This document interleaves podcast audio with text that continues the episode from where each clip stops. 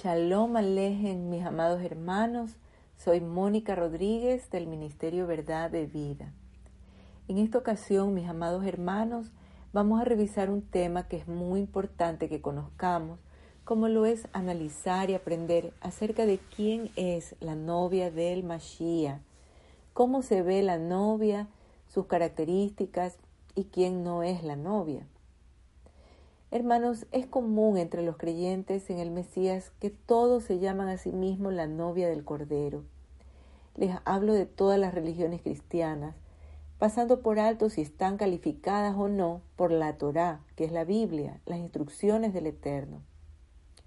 Hemos vivido por años dentro de un sistema religioso en donde el pastor llama a los nuevos asistentes o invitados a hacer la declaración de fe recibiendo a Jesucristo como Señor y Salvador personal.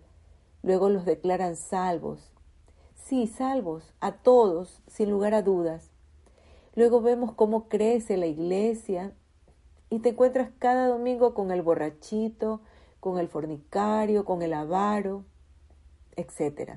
Y todos son llamados hermanos, con la gran excusa que están en un proceso de transformación, todos se consideran salvos y aceptados dentro del pueblo de Dios. Bueno, creo que esa historia ya la conocemos muy bien. Ahora vamos a confrontar esa historia con las escrituras. En Efesios 5, 26, 27, Shaul, conocido como Pablo, nos dice, en cuanto los esposos amen a sus esposas tal como el Mashiach amó a la asamblea mesiánica. En verdad, se entregó a sí misma por ella, para aceptarla para Yahweh, purificándola por medio de la inmersión en agua en el mikveh, por decirlo así, a fin de presentar a la asamblea mesiánica a él mismo como esposa, sin mancha, arruga o cualquiera de estas cosas, sino kadosh, que es santa, apartada, sin defecto por la cual estar complacido. Estoy leyendo la versión Kadosh. Hermanos, así es como se ve la novia del Cordero, una congregación mesiánica a la que el Mashiach presenta para él mismo, sin mancha, sin arruga, sin defecto. Pero ¿cómo puede ser esto, hermanos, si todos tenemos luchas con nuestros propios defectos, libramos batallas día a día para vencer? Yo misma estoy en una permanente lucha de carácter para alcanzar humildad contra el orgullo, es decir, contra mi parte carnal. Muchas veces me pregunté cómo sería posible que el Mashiach esté hablando de una congregación así de Kadosh, porque claramente está hablando de gente viva, no de angelitos en el cielo. Me doy cuenta que la respuesta está en guardar la Torá en la mente y corazón, guardar los pactos, acudir a sus muedín, que son sus santas convocaciones. Esto solo lo puede hacer el pueblo del Eterno, porque somos un pueblo diferente, apartado de las naciones.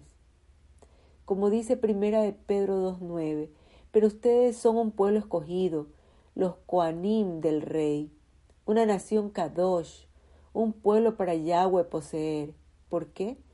Para que ustedes declaren las alabanzas del que los llamó y los sacó de la oscuridad a su luz maravillosa. Ahora veamos qué dice Primera de Corintios 5:11 al 6:1-11. Dice, "No, lo que le escribí fue que no se asociaran con nadie, supuestamente llamado hermano, y que también practica la inmoralidad sexual es avaro, idólatra o roba. Con tales personas no deben tan siquiera comer.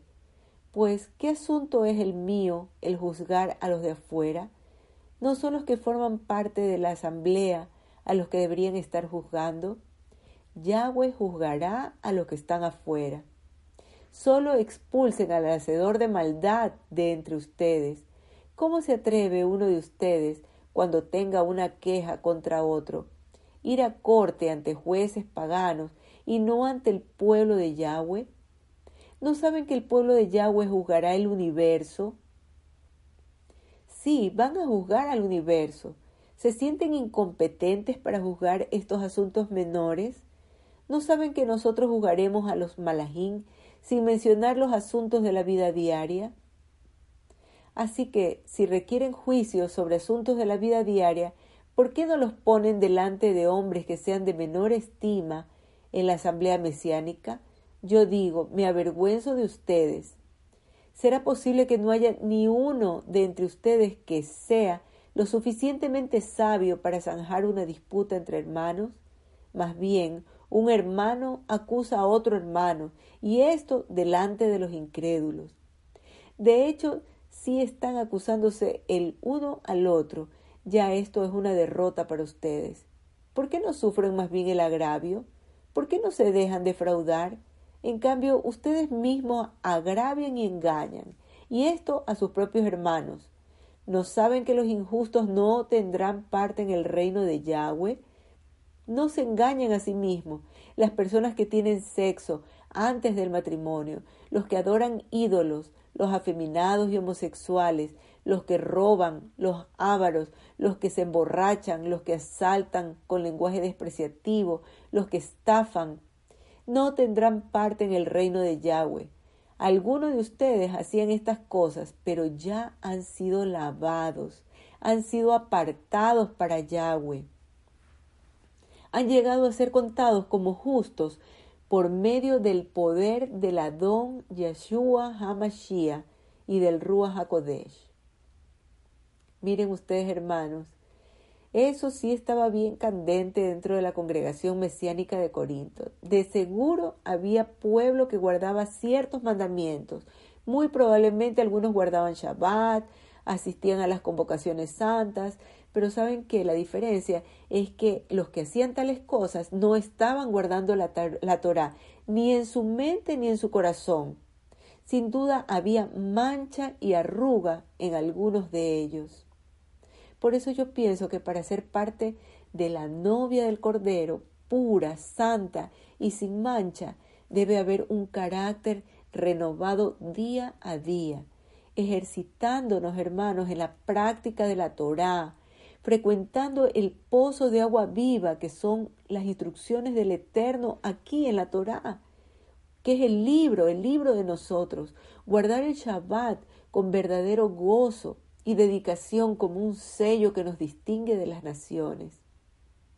Bueno, hermanos, la buena noticia es que el, el Mashiach vuelve pronto por su pueblo y está a la puerta esperando por su novia, Kadosh, pura, santa y sin mancha.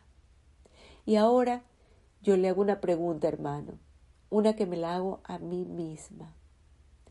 ¿Está usted alistándose como la verdadera novia del Cordero? Shalom, mi hermano.